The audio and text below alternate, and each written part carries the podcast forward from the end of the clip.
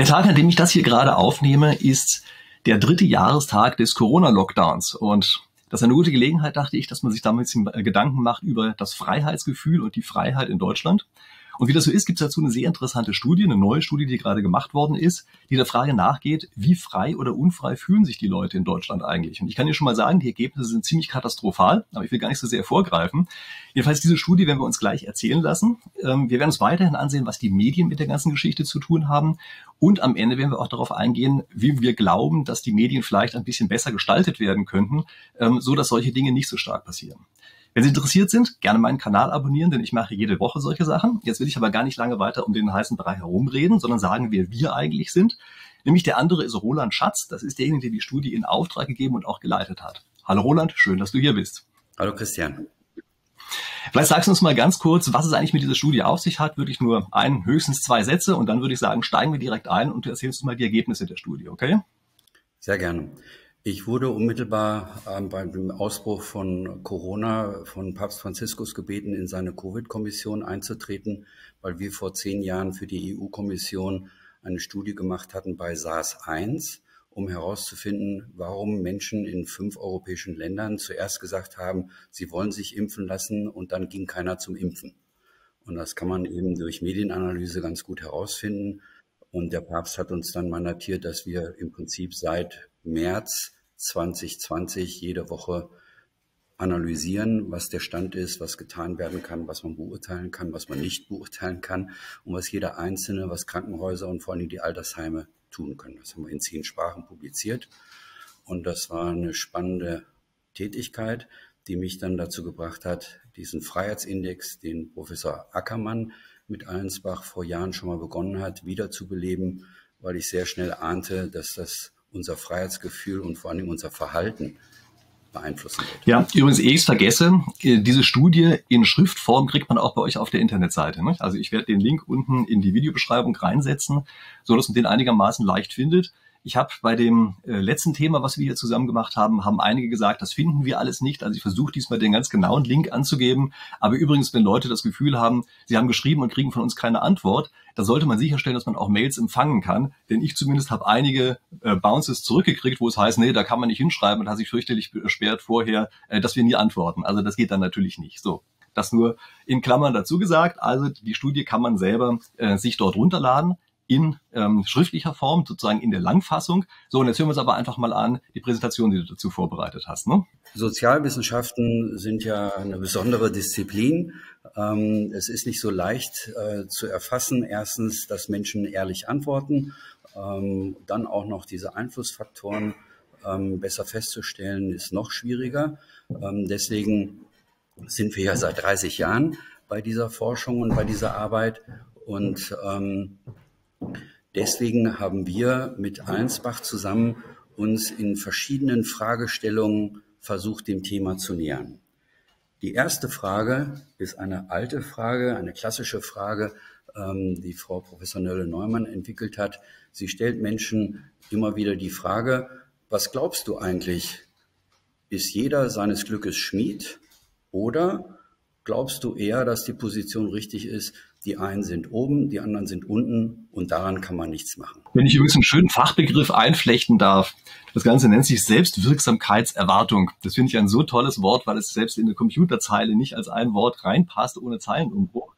Aber das ist ein ganz wichtiges Merkmal dafür, wie glücklich man eigentlich ist und wie zufrieden mit seinem Leben. Also wenn man nicht das Gefühl hat, dass die eigene, die eigenen Handlungen irgendwas bewirken, dann zeigt sich, dass man extrem unglücklich ist. Ja, deshalb ist es also eine ganz wichtige Frage und sie ist natürlich sehr indirekt, nein, eigentlich indirekt direkt äh, mit der Freiheit verbunden, mit dem Freiheitsempfinden. Denn wenn man sowieso nichts ändern könnte, dann lebt man natürlich auch nicht in Freiheit. Ja, da wo keine Alternativen sind, da gibt es keine Freiheit. Also daher finde ich das eine sehr interessante Frage. Ja? So, sorry, da musste ich jetzt mal irgendwie so Professorenzeug nee, einblenden.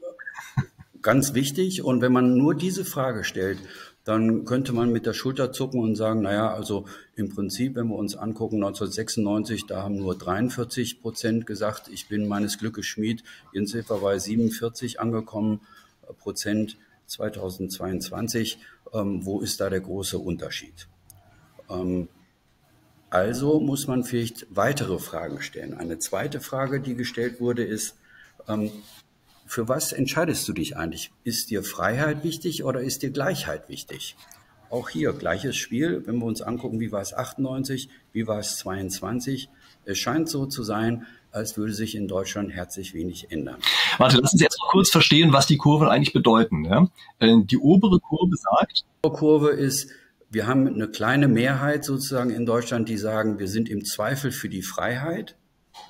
Ähm, bei 45, 45 Prozent der Deutschen haben das gesagt 1998, dann ging das ähm, 2003 hoch auf 50 Prozent, also jeder zweite Deutsche hat gesagt, ich bin im Zweifel für die Freiheit, dann ging das wieder runter auf 44 Prozent in 2011 und so weiter und so fort.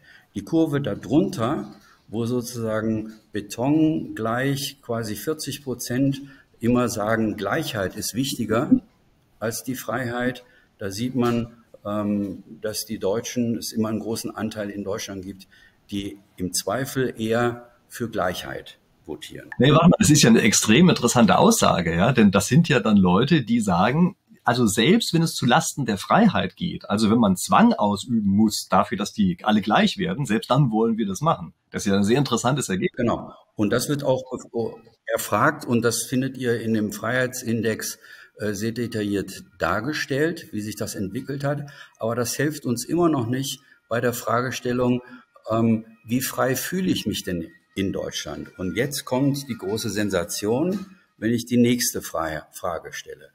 Die nächste Frage lautet, kann ich frei reden oder sollte ich besser vorsichtig sein? Und jetzt schaut euch mal diese Grafik an. Und da ist nichts gleich.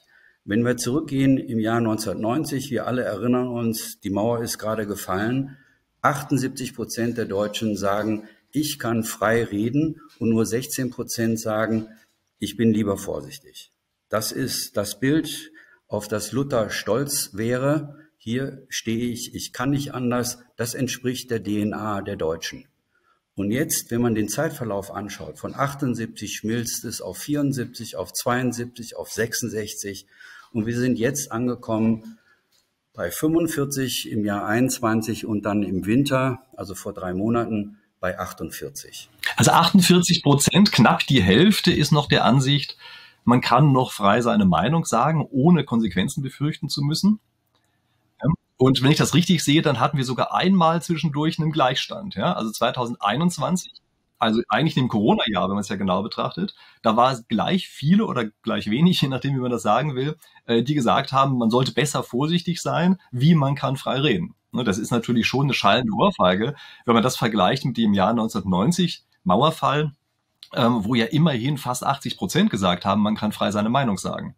Also das ist natürlich schon ein eklatanter Unterschied. Ja? Und wir kennen das natürlich, ähm, weil wir wissen aus unserem familiären Umkreis, wie viel Ehen sind über Covid und über die Art und Weise, wie über Covid berichtet wurde und was Frau Merkel gemacht hat.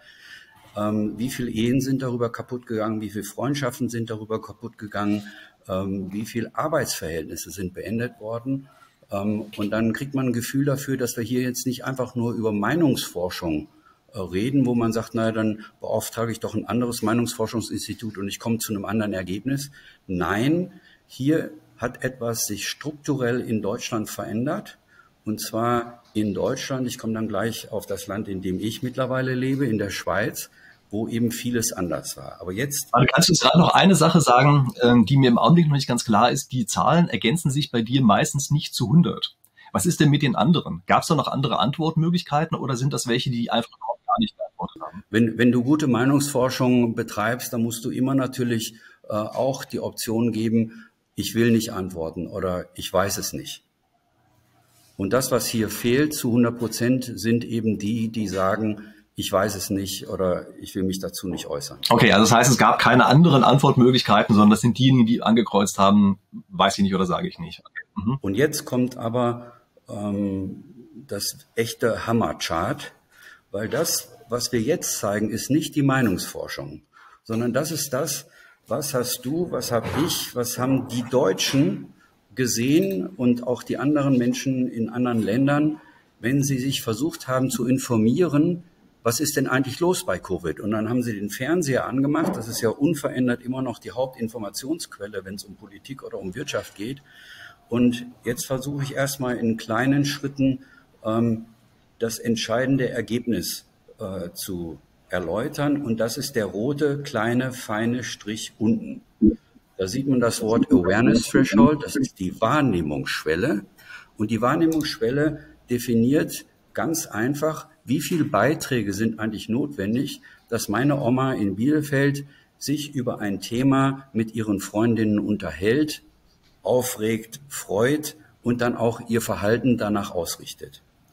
Das haben wir zusammen mit den, Kollegen von der Kennedy School in Harvard und anderen ähm, Forschungsinstituten über Jahre erforscht, wo die Wahrnehmungsschwelle liegt, weil Mediatenor eben das einzige Institut weltweit ist, das jeden Tag jeden Beitrag in amerikanischen Fernsehen, BBC, deutsches Fernsehen, aber auch Bildzeitung, Wall Street Journal analysiert, Beitrag für Beitrag, um herauszufinden, welches Thema wird überhaupt angesprochen, welche Personen sieht man, welche Bewertungen werden vorgenommen. Und wenn man das eben als Vollanalyse jeden Tag macht, dann kann man ausrechnen, wie viel Texte sind notwendig, dass man zum Beispiel von deinem neuen Buch, Christian, Kenntnis hat. Und diese Schwelle liegt bei eben 1,5 Prozent. Und jetzt guckt euch mal an, wie viel oberhalb dieser Wahrnehmungsschwelle über Covid berichtet wurde. Was ja klar war, das war das große Ereignis. Es war ähm, einzigartig. Ähm, aber in dieser Intensität, dass du also jeder dritte Beitrag in den Abendnachrichten, und das war ja teilweise an Tagen so, dass nur noch darüber berichtet wurde, das war normal. Das kennen wir von ähm, der ähm, Tsunami-Katastrophe damals, das kennen wir von Erdbeben. Ähm, aber was wir als Forscher, was ich in 30 Jahren noch nie gesehen habe, dass diese Monothematisierung, also ein Thema schlägt alles, dass das über zwei Jahre in dieser Form angehalten hat, das hat es noch nie gegeben. Und das macht natürlich was mit Menschen. Deswegen rede ich davon, dass wir heute am dritten Jahrestag des ersten Lockdowns darüber reden müssen, was hat diese einzigartige, intensive Berichterstattung mit den Menschen gemacht und hat das nicht zu einem mentalen Lockdown auch geführt. Und das erklärt sozusagen ähm, dieser Eindruck, ich kann nicht mehr meine Meinung sagen, weil wenn ich zum Beispiel zugebe, ich will mich vielleicht nicht impfen lassen, ähm, dann werde ich sofort von bestimmten Leuten geoutet. Ich darf ja noch nicht mal mehr ins Restaurant gehen und, und, und, und, und.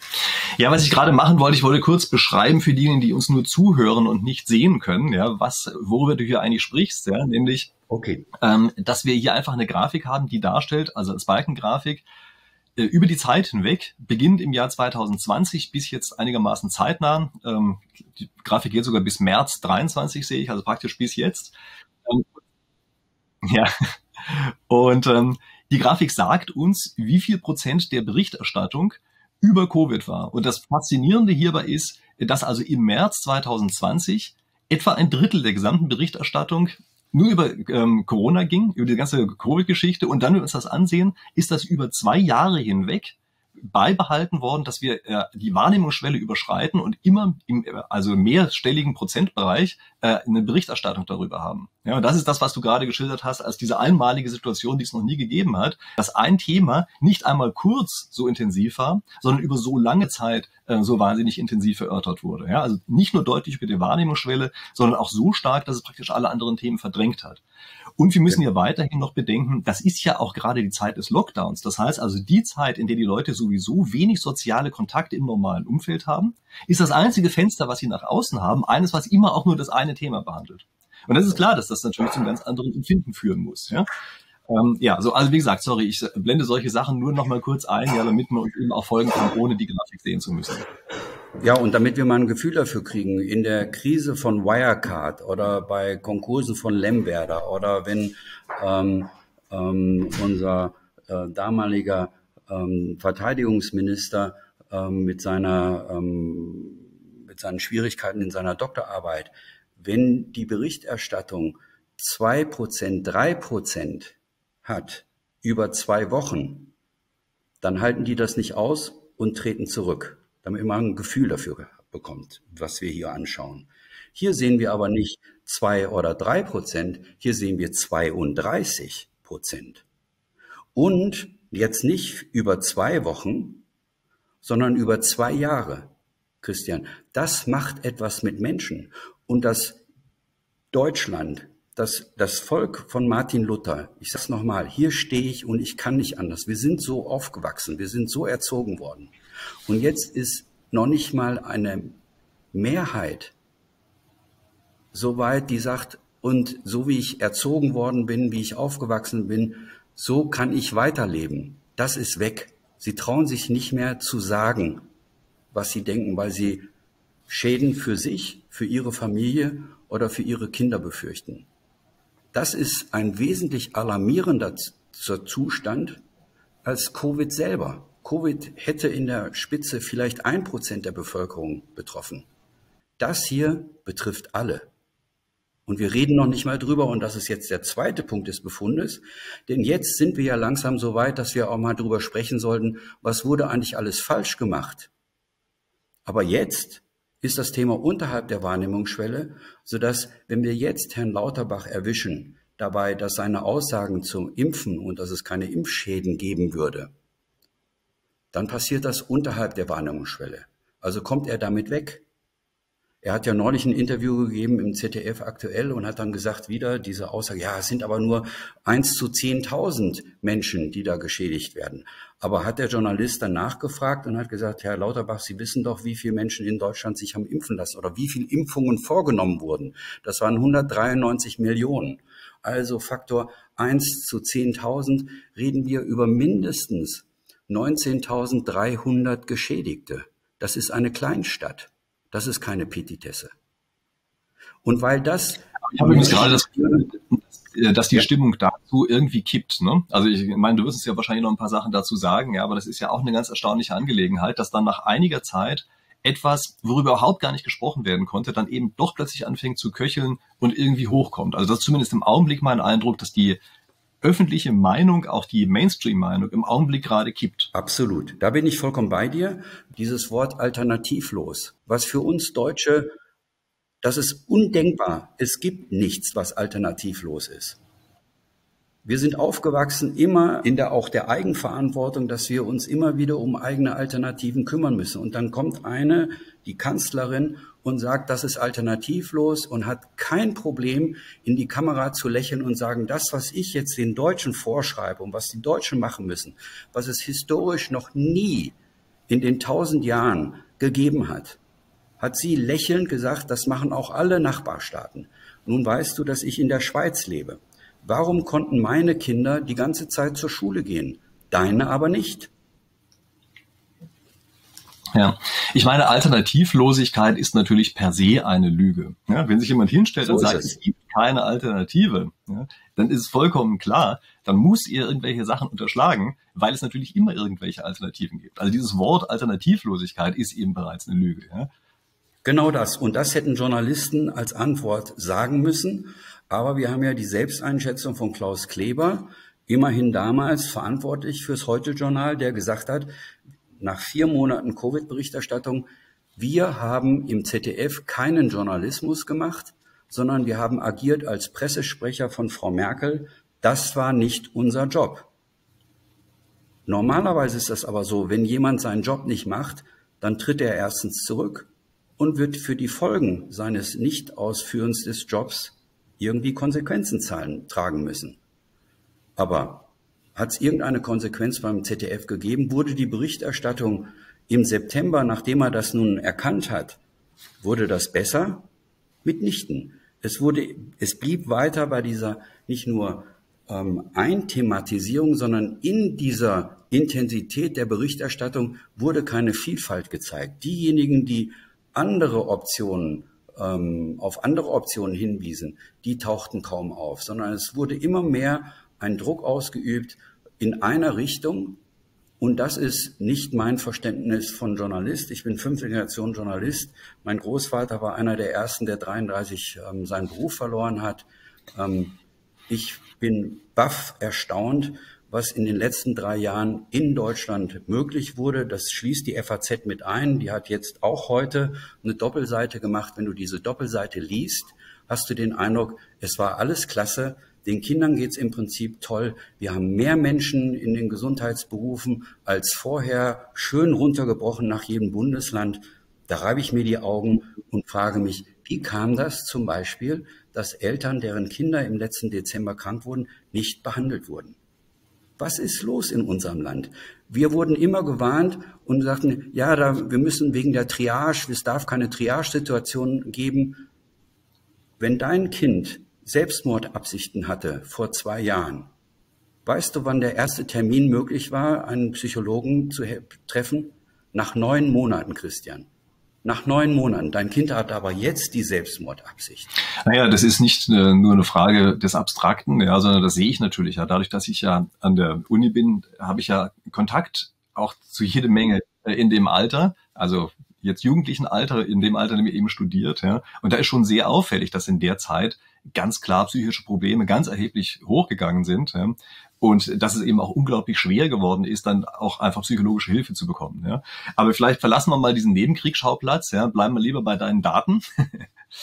das führt zu einem anderen Befund, dass die Menschen sich natürlich abwenden von der Demokratie als solches. Du siehst hier den fetten Balken, äh, die fette Linie. Ähm, wer ist zufrieden und wer ist nicht zufrieden mit der Demokratie? Und zufrieden sind nur noch 12 Prozent.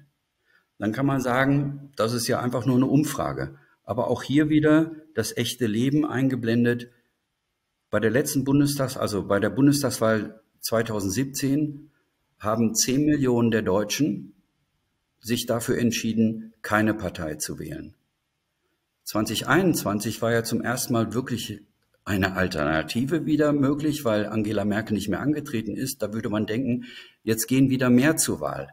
Aber nein, es sind nochmal 50 Prozent dazugekommen. Es waren dann 15 Millionen, die nicht gewählt haben.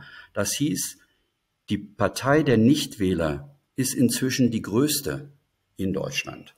Und auch das können wir erklären. Wir können dann hier feststellen. Können wir gerade bitte nochmal zu der Folie gehen mit der Zufriedenheit mit der Demokratie? Ähm, also ich glaube, was wir hier erstmal sehen, ist, dass die Unzufriedenheit, ähm, die ist ja das, was sich im Laufe der Zeit geändert hat. Nicht? Also wenn ich das richtig sehe, dann ist ja dieser U-förmige Verlauf, den wir hier haben, das sind die Nicht-Zufriedenen. Das hat abgenommen. Ja, also in die Zehnerjahre hinein hat das ja offenbar abgenommen, dass die Leute nicht zufrieden sind. Und es hat dann anschließend wieder zugenommen jetzt. Ja, wogegen ja das andere ähm, die sehr zufriedenen, die sind eigentlich die ganze Zeit konstant geblieben. Ja? Und hier nehme ich aber an, dass die Besonderheit ist, dass es auch andere Antwortmöglichkeiten gegeben ja, du hast, hat. Du hast eben dann nur dieses nicht, ähm, du hast neben sehr zufrieden, hast du dann auch zufrieden und du hast nicht nur nicht zufrieden, sondern eben es geht so. Du hast da fünf Möglichkeiten. Und ähm, wir kommen jetzt mal in der nächsten Grafik, wo wir dann ja genauer fragen, ähm, bist du, wer, wer hat Vertrauen in den Bundestag? Nur noch der Zweite, jeder Zweite. Ähm, wer hat Vertrauen in die Bundesregierung? Noch nicht mal jeder Zweite. Ähm, wer hat Vertrauen in die Medien? Nur noch 42 Prozent. In die Parteien selber nur 24 Prozent. Und wenn ich dann weitergehe und dir am Beispiel. Warte mal, das geht mir im Augenblick ein kleines bisschen zu schnell. Geht doch bitte nochmal zurück in diese Sache mit dem Vertrauen in die Institutionen. Ähm, ja. Sehe ich das richtig, dass der Bundestag zwar nur zu 50 Prozent Vertrauen genießt, damit aber ganz oben liegt? Oder gab es noch andere Institutionen, die noch mehr Nein, Vertrauen es gibt natürlich, der, ganz, ganz oben liegen Wissenschaft, Polizei und so weiter. Mhm. Ähm, aber das ist ja für unsere Frage im Hier und Heute jetzt Vertrauen in Politik und Freiheit ähm, spielen Wissenschaft ja jetzt nicht so eine Rolle. Deswegen habe ich die nicht gezeigt. Ich kann aber, ähm, du siehst hier, ähm, das ist die zweite Folie, Vertrauen in Institutionen. Ich kann gerne die erste Folie auch nochmal dann für ähm, die Sendung reinhängen. Ja, also man kann sich das hier runterladen, wie gesagt, ja, äh, genau. Das, äh, aber da gibt's ja auch den ganzen Bericht, da sind die Sachen ja mit drin. Aber es ist natürlich schon interessant, was du eben im Nebensatz gesagt hast, ja. Die Wissenschaft genießt also höheres Vertrauen als der Bundestag. Das beruhigt mich ja schon mal, denn ich gehöre Und zwar deutlich, mit 83 Prozent. Aber das war früher in den 90er Prozent werden. Mhm, okay, aber immerhin, ja. Und ja. ähm, was ich hier gerne nochmal verstehen würde, ist was anderes, nämlich während der Bundestag ja doch immerhin noch 50 Prozent Vertrauen genießt, sind es bei den Parteien nur 24. Wie erklärst du genau, dir denn das? Das ist, das ist eben genau das, weshalb wir auch bei den Umfragen noch besser werden müssen und weil wir mit dem Freiheitsindex ähm, da sehr viel experimentieren werden. Und ähm, bei dir in deiner ähm, Gefolgschaft oder bei deinen Zuhörern sind ja viele Forscher und Wissenschaftler. Da kann ich nur einladen, lasst uns doch gemeinsam DFG-Anträge stellen weil für meinen Geschmack muss hier wesentlich mehr geforscht werden, denn das ist genau äh, die Krux. Ähm, wenn man allgemein fragt, hast du Vertrauen in den Bundestag, was ist das denn? Und dann sagt man, ja, habe ich doch Vertrauen. Und wenn du dann aber präzise fasst, hast du Vertrauen in die Parteien, dann sind es nur 24 Prozent. Das ist noch nicht mal die Hälfte davon. Aber der Bundestag besteht doch aus was? Aus Parteien. Und da siehst du, dass du Umfragen immer ganz genau lesen musst, was war jetzt die Frage, wer hat geantwortet, haben die Leute, als sie befragt wurden, hatten die wirklich Zeit zum Nachdenken. Jeder kennt das ja aus seinem eigenen Erleben. Wenn ich irgendwo in einer anderen Stadt unterwegs bin und dann frage ich jemanden, können Sie mir sagen, äh, wo ich zum Bahnhof komme, dann hat ja kaum einer den Mut, mir zu sagen, ich habe keine Ahnung. Sondern die meisten zeigen mir die eine Richtung und die andere Richtung, beides stimmt nicht. Es wäre viel hilfreicher, wenn Sie mir sagen würden, ich weiß es nicht. Aber man glaubt aus Höflichkeit heraus, man ist besser dran, wenn man irgendwie Ja sagt. Und das muss alles immer berücksichtigt werden bei Umfragen. Deswegen sollten wir jetzt auch 70 Jahre ähm, nach Verfassung ähm, uns mal überlegen, was eigentlich alles besser gemacht werden kann und muss bei Umfragen, weil mit Umfragen wird so viel Schindluder getrieben, ähm, das ist unfassbar. Das würde eine eigene Sendung äh, beanspruchen. Wir gehen mal weiter, weil um zu verstehen, warum ist das so, habe ich äh, für dich jetzt mal herausgefiltert, die letzten zehn Jahre.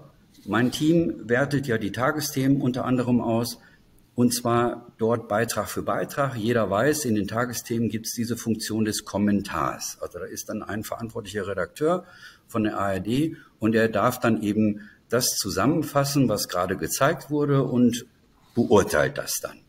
Und wenn ich jetzt von all den Kommentaren nur die Kommentare nehme, wo über Parteien ein Kommentar gesprochen wurde, sticht sofort ins Auge, das ist die linke Grafik, über die Union wurden die meisten Kommentare gesprochen.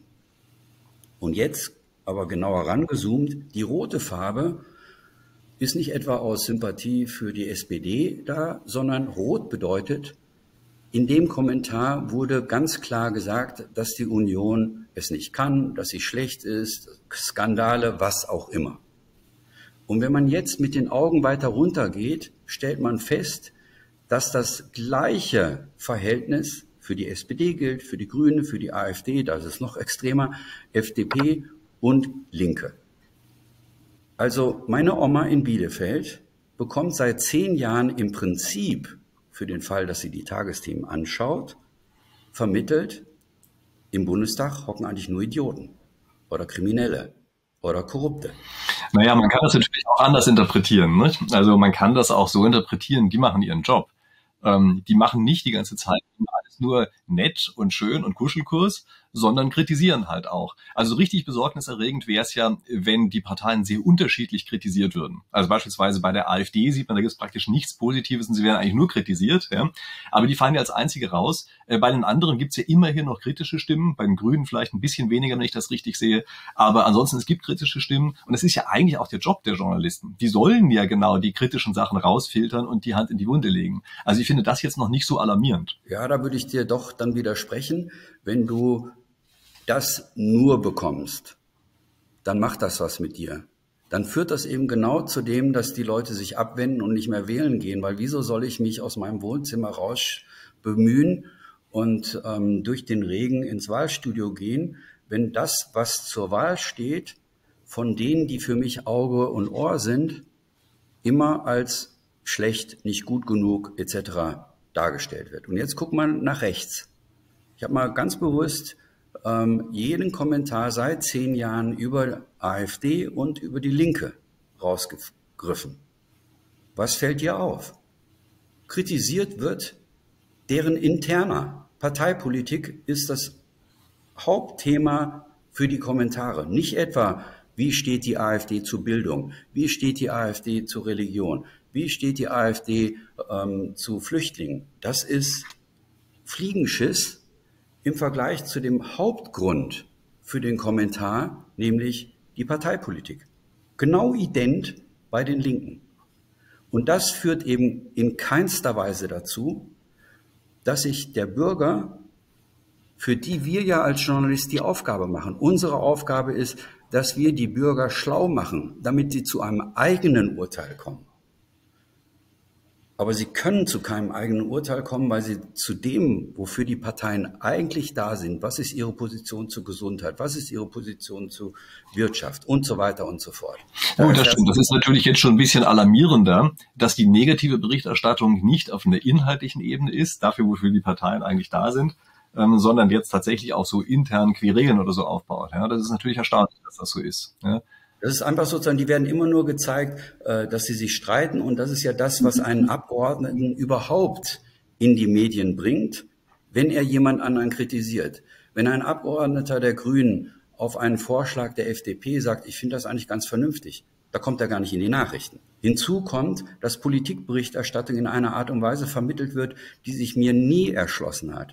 Wenn du in der Wirtschaftsberichterstattung hergehst und sagst, VW hat einen neuen Polo, da geht kein Journalist hin und fragt bei Ford nach, was Ford über den Polo denkt. Sie gehen nicht zu Mercedes, sie gehen nicht zu dem Wettbewerber, sondern sie gehen zu Wissenschaftlern, sie gehen zu Konsumenten und so weiter und so fort.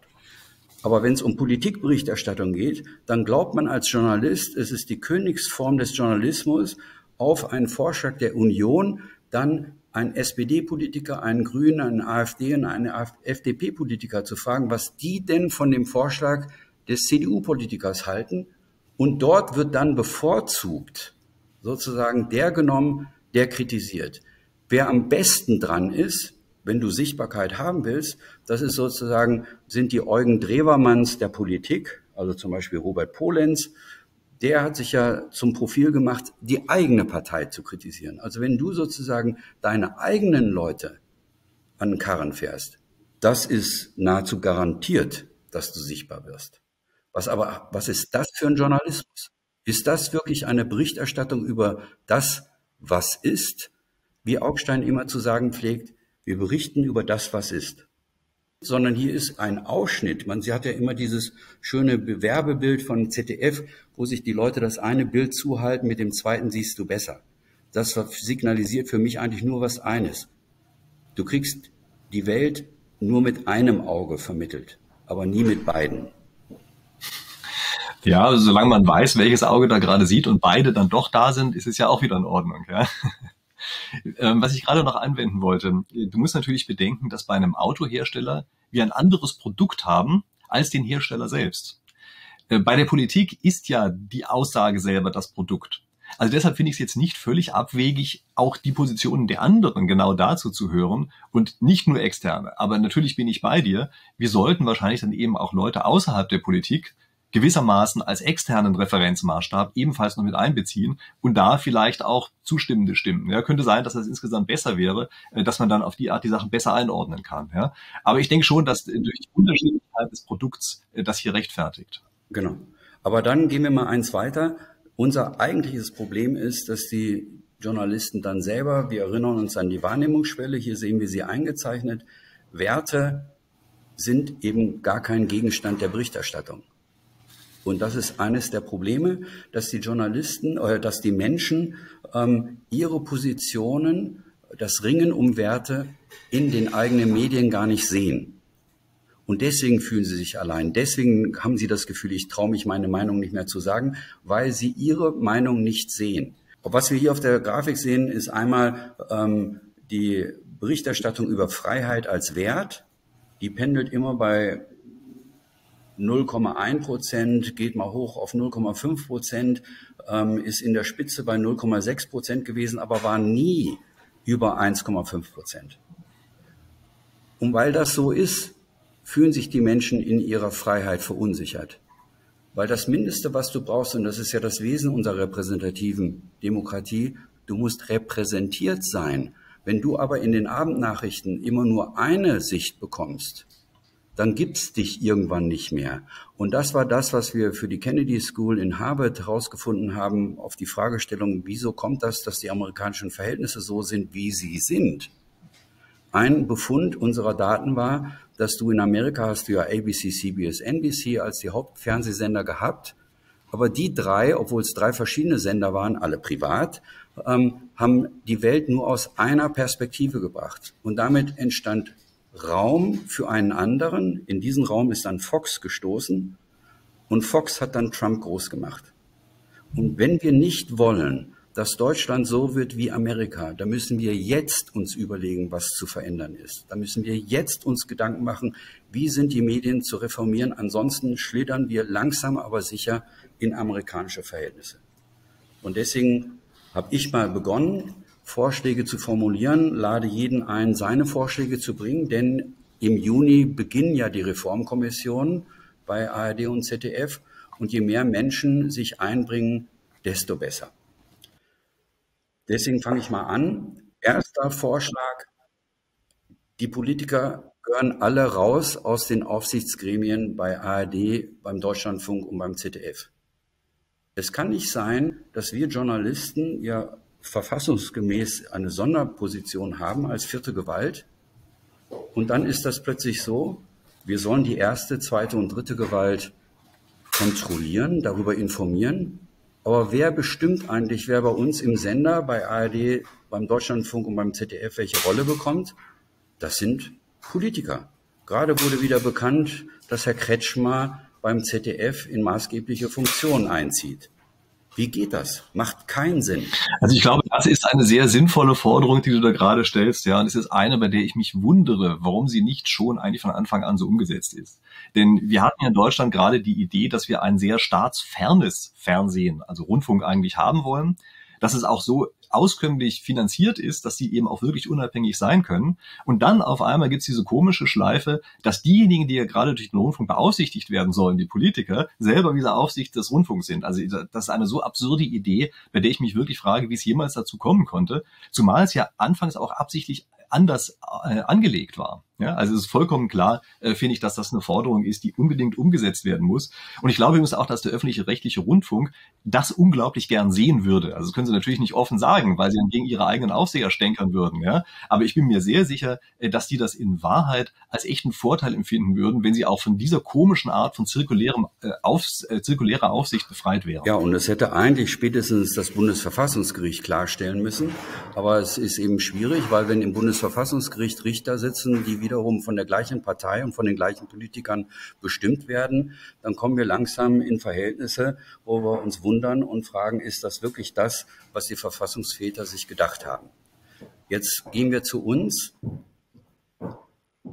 Ich bin, wie gesagt, Journalist in der fünften Generation. Ich kenne das von zu Hause nur in einer Form. Du bist entweder Journalist oder du bist Mitglied woanders. Du musst dich halt entscheiden. Du kannst nicht die Vorteile dieser Sonderstellung als Journalist haben und dann noch woanders Mitglied sein, weil die Gefahr, dass du dann für das wirbst, bei bestimmten Dingen blind wirst, ähm, wo du selber Mitglied wirst, ist natürlich enorm. Ich gebe dir ein Beispiel aus meinem eigenen Leben. Mein Vater war Chefredakteur beim Westfalenblatt. Er fand heraus, dass der ähm, Gerstenmeier äh, korrupt war in Bonn und forderte den Rücktritt von Gerstenmeier. Am nächsten Tag kam der Verleger bei ihm ins Büro und sagte ihm, ähm, was war denn das für ein Kommentar? Und mein Vater antwortete, habe ich irgendetwas übersehen? Und der Verleger sagte, nein, das ist schon alles so, wie Sie es geschrieben haben, aber ich bin Mitglied der CDU, Gerstenmeier ist Mitglied der CDU, ich möchte nicht, dass so ein Kommentar in meinem Blatt steht. Worauf mein Vater antwortete, aber ich bin als Chefredakteur verantwortlich für die Inhalte, nicht Sie, und deswegen trete ich zurück. Das sind alles klare Situationen, die sind nicht neu, das passierte 1970. Und wir müssen uns klar machen, was wollen wir, wofür stehen wir, weil wenn wir da nicht sauber sind, dann passiert etwas, an was wir uns vielleicht alle erinnern können. Wir erinnern uns an Brent Spa, da tauchten dann plötzlich bei ARD und ZDF Filme auf, die von Greenpeace aufgezeichnet wurden. Das hätte nie sein dürfen. Und ARD und ZDF haben dann noch nicht mal das Logo von Greenpeace gezeigt, sondern haben das Logo weggemacht und haben Greenpeace Filme und Material gezeigt. Das passiert, wenn wir nicht sehr klar sind und sehr sauber sind bei den Grundprinzipien. Ein Journalist darf nicht nah sein, egal bei irgendetwas. Na, wobei auch da muss ich natürlich sagen, wenn es jetzt solche Filme gibt und die nun mal von Greenpeace gekommen sind, finde ich schon, dass man die verwenden können sollte, aber natürlich mit ordentlicher Angabe, so dass jedem transparent gemacht wird, wo diese Dinger herkommen. Ja, aber das ist ja klar, man kann nicht immer überall vor Ort sein. Wenn man gerade sowas kriegt, dann ist es halt so.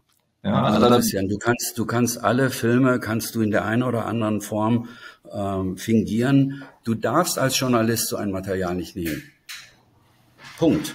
Journalismus hat ganz bestimmte Ansprüche und ähm, das, das ist, ähm, das ist, ähm, das, das ist äh, vollkommen unproblematisch. Das ist vollkommen unproblematisch. Ähm, gehen wir mal zur dritten Forderung. Jedes Produkt muss ausweisen, was verwandt wurde, damit dieses Produkt hergestellt wurde. Wenn du heute bei ARD, beim Deutschlandfunk und beim ZDF nachfragst, könnt ihr uns mal zeigen, was habt ihr da ausgestrahlt und was habt ihr nicht ausgestrahlt? gibt es nichts. Dabei haben sie einen Rundfunkrat, der sie kontrollieren soll. Aber der Rundfunkrat operiert aus dem Blinden. Von daher eine ganz klare Forderung. Sie haben Medienforschung in den Sendern. Diese Medienforscher sollten das klar machen. Und zwar auch, was nicht gezeigt wurde. Weil wir tun immer so, dass wir zeigen, was heute stattfand. Aber das ist ja eine Entscheidung, die ich als Journalist treffe im Gespräch mit meiner Redaktion. Und da zeige ich 99,9 Prozent dessen, was stattgefunden hat, nicht. Noch darüber müssen wir Transparenz erhalten. Vierte Forderung. Michael Jungblut, lange Wirtschaftschef beim ZDF, war begeisternder Kollege bei der Zeit. Der hat sich immer darüber beklagt, dass er der Einzige war, der ein volkswirtschaftliches Studium hatte und hatte dann bei der Auswahl von Kollegen dann immer wieder den Arm gehoben und hat gesagt, es wäre klasse, wenn jetzt noch mal ein weiterer kommen könnte, der Wirtschaftswissenschaften studiert hat. Da wurde dann einmal gelacht und es wurde wieder jemand genommen, der keine Wirtschaftswissenschaften studiert hat. Das kann so nicht weiterlaufen. Wir brauchen alle Formen der ähm, Wissenschaften in den Redaktionen vertreten. Nur so ist sichergestellt, dass wir wirklich die Vielfalt und die Kompetenz dann auch im Programm haben, die wir alle benötigen. Na gut, das ist natürlich eine wichtige Forderung, ja, aber äh, das ist im Grunde genommen ja auch sehr mikromäßig gefordert, ja, so als Mikromanagement. Aber ich bin natürlich bei dir, ja, dass da unterschiedliche Sichtweisen drauf ähm, kommen sollten, auch Konto der Ausbildung, das ist natürlich schon eine sehr wichtige Forderung. Ne? Dann drei zum Abschluss. Wir haben jetzt gerade wieder gelesen, wie viel Geld an Journalisten von der Regierung gezahlt wurde, damit diese Journalisten Veranstaltungen der Regierung moderieren. Normalerweise höre ich immer, wenn wir auf Fehler in den Redaktionen hinweisen, wir haben keine Zeit, wir haben keine Ressourcen, alles ist knapp. Gleichzeitig stelle ich fest, aber moderieren woanders geht immer. Sie können auch alle Bücher schreiben. Aber nicht etwa, dass Sie die Bücher schreiben, wenn Sie sich ein halbes Jahr Auszeit nehmen oder ein Jahr. Das findet alles parallel statt. Und während Sie dann wieder in der Redaktion sind und das Buch ist raus, dann sind Sie auf der Vermarktungstour für das Buch.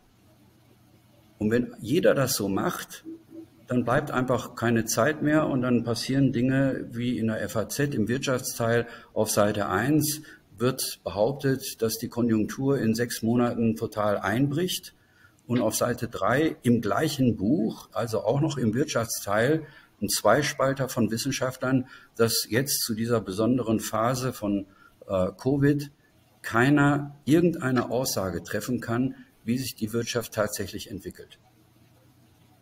Sowas passiert nur, wenn der verantwortliche Redakteur, der das gesamte Buch betreut, offensichtlich nicht mehr alle Texte liest. Weil ansonsten kannst du nicht auf Seite 1 behaupten, dass die Wirtschaft um 20, 30 Prozent einbrechen wird und dann aber eine Seite umgeschlagen zu lesen gibst, man kann das aber alles gar nicht sagen. Sechster Punkt. Es gibt schon lange äh, die Beobachtung, dass Menschen sich von den Zeitungen, von den Magazinen, auch vom Fernsehen abwenden, weil sie sagen, das ist mir zu negativ. Daraufhin hat in Dänemark beim BBC Dänemarks sozusagen Ulrich Hagerup ähm, begonnen, die Art und Weise in der Berichterstattung zu ändern. Also immer dann, wenn eine Krise war, über die natürlich berichtet werden muss, dann nicht einfach nur ähm, das Versagen darzustellen, sondern zusätzlich die Frage zu stellen, gibt es im eigenen Land oder woanders vielleicht jemand, der in einer vergleichbaren Situation war und wo das Problem jetzt schon mal angegangen wurde. Das hat dazu geführt, dass die Zuschauerquoten nach oben gingen, dass die Werbung kam, ähm, das hat enorm viel Gutes gebracht. Und ein Vorschlag ist eben, dass sich ARD, Deutschlandfunk und ZDF um die deutsche Version eines Constructive Journalism bemühen. Und letzte Forderung, auch wieder so simpel wie die erste. Wenn ich acht Milliarden bekomme von den deutschen Gebührenzahlern, die ja noch nicht mal entscheiden dürfen, ob sie die Gebühr zahlen wollen oder nicht, da muss ganz klar sein, dass bei ARD, Deutschlandfunk und ZDF keine Werbung geschaltet wird. Ich habe unzählige Beispiele aus den letzten 30 Jahren, wo man sehen kann, wie die Inhalte der Nachrichten in der einen oder anderen Form beeinflusst waren von der Werbung, die geschaltet wurde. Konkretes Beispiel, wir erinnern uns, als die Deutsche Telekom an die Börse ging, Ron Sommer hat Millionen in Werbung ausgegeben und das führte zu was? Es führte dazu, dass plötzlich der Wirtschaftsteil im Heute-Journal und in den Tagesthemen von der Börse gesandt wurde. Jeden Abend schalte an die Börse. Die Deutschen sind aber kein Volk von Aktionären. Gerade mal acht Prozent der Deutschen haben Aktien. Und im Übrigen, 90 Prozent der Deutschen sind in kleinen und mittelständischen Firmen beschäftigt und nicht in börsennotierten. Dies hat zu einer vollständigen Verzerrung der Berichterstattung über Wirtschaft geführt, die so auch nicht mehr länger sein sollte. Das waren jetzt mal so meine Ideen. Ich habe meine E-Mail-Adresse unten hingeschrieben. Ähm, die Vielfalt macht's. Viele haben andere Ideen. Und wie gesagt, mein Vorschlag wäre, dass man zusammen forscht, dass man Anträge bei der DFG stellt, äh, bei der Volkswagen Stiftung, bei Bosch, um einfach diesen ganzen Fragen sich noch besser zu nähern, als wir das jetzt so mit unseren Mitteln probieren. Ja, ich schreibe die E-Mail-Adresse natürlich auch in die Videobeschreibung unten einfach nochmal rein. Ja, jeder, der also einen Forschungsantrag stellen möchte oder in der äh, Richtung irgendwas machen möchte, der kann sich dann gerne bei Roland Schatz melden. Ich muss jetzt äh, zu deinen Forderungen doch noch ein bisschen was hinzufügen. Ähm, füge eine Forderung hinzu, die komischerweise bei dir nicht auftaucht, nämlich ich finde eigentlich, dass sämtliche Sachen, die erstellt werden in diesem Programm, dass die in die Public Domain unmittelbar reingehen müssen. Ich verstehe überhaupt nicht, warum wir alle erst für die Erstellung bezahlen und zwar gar nicht so ganz wenig. Und dann anschließend nochmal bezahlen müssen, wenn wir es nutzen sollen. Also das halte ich für vollkommen abwegig. Also es muss natürlich Public Domain sein. Und das ist natürlich ja auch eine Sache, die gerade den, den öffentlich-rechtlichen Rundfunk auszeichnet, ja, dass etwas geschaffen wird für die Gemeinschaft, was dann natürlich auch von der Gemeinschaft verwendet werden muss. Dessen ungeachtet finde ich aber viele deiner Forderungen in der Tat zu sehr auf der Mikroebene. Ähm, also ich will mich auch den gar nicht anschließen, diesen Forderungen. Ja, aber insbesondere finde ich wichtig, äh, hier zu erkennen, dass es Forderungen auf der Mikroebene sind, die teilweise Vorschriften machen und teilweise Verbote enthalten. Und das ist immer so ein Punkt, da gehen bei mir selber ein bisschen die Alarmlampen an. Also ich mag Verbote auf der Mikroebene nicht besonders gerne, um es vorsichtig zu formulieren. Und ich plädiere immer eher dafür, dass man auf einer sehr übergeordneten Ebene Rahmenbedingungen setzt, die dazu führen, dass auf der Mikroebene die Leute schon selber das Richtige entscheiden. Und deshalb bin ich hier eigentlich immer mehr dabei, dass ich sage, äh, bei diesen, bei der Zwangsgebühr, die wir haben, behalten wir sie bei und lassen diese Sachen für die Public Domain oder in die Public Domain gehen. Aber wir brauchen eine irgendwie geartete Rückkopplung von den Zuschauern und zwar auch was das Geld angeht. Und man muss, während man seine Grundfunkgebühr bezahlt, muss man ankreuzen können, wer die kriegen soll. Wie fein das granuliert ist, ist ja immer noch mal eine andere Sache. Aber mindestens würde ich sagen, wir müssen zwischen den Programmen unterscheiden können, dass wir sagen, ich will, dass es an die ARD geht oder ich will, dass es ans ZDF geht. Mindestens das. Vielleicht, dass wir auch unterscheiden zwischen Hörfunk äh, und Fernsehen. Einfach sagen, nee, ich will nur, dass es nur zum Hörfunk geht, sowas in der Richtung. Und das kann eine ganz einfache Sache sein.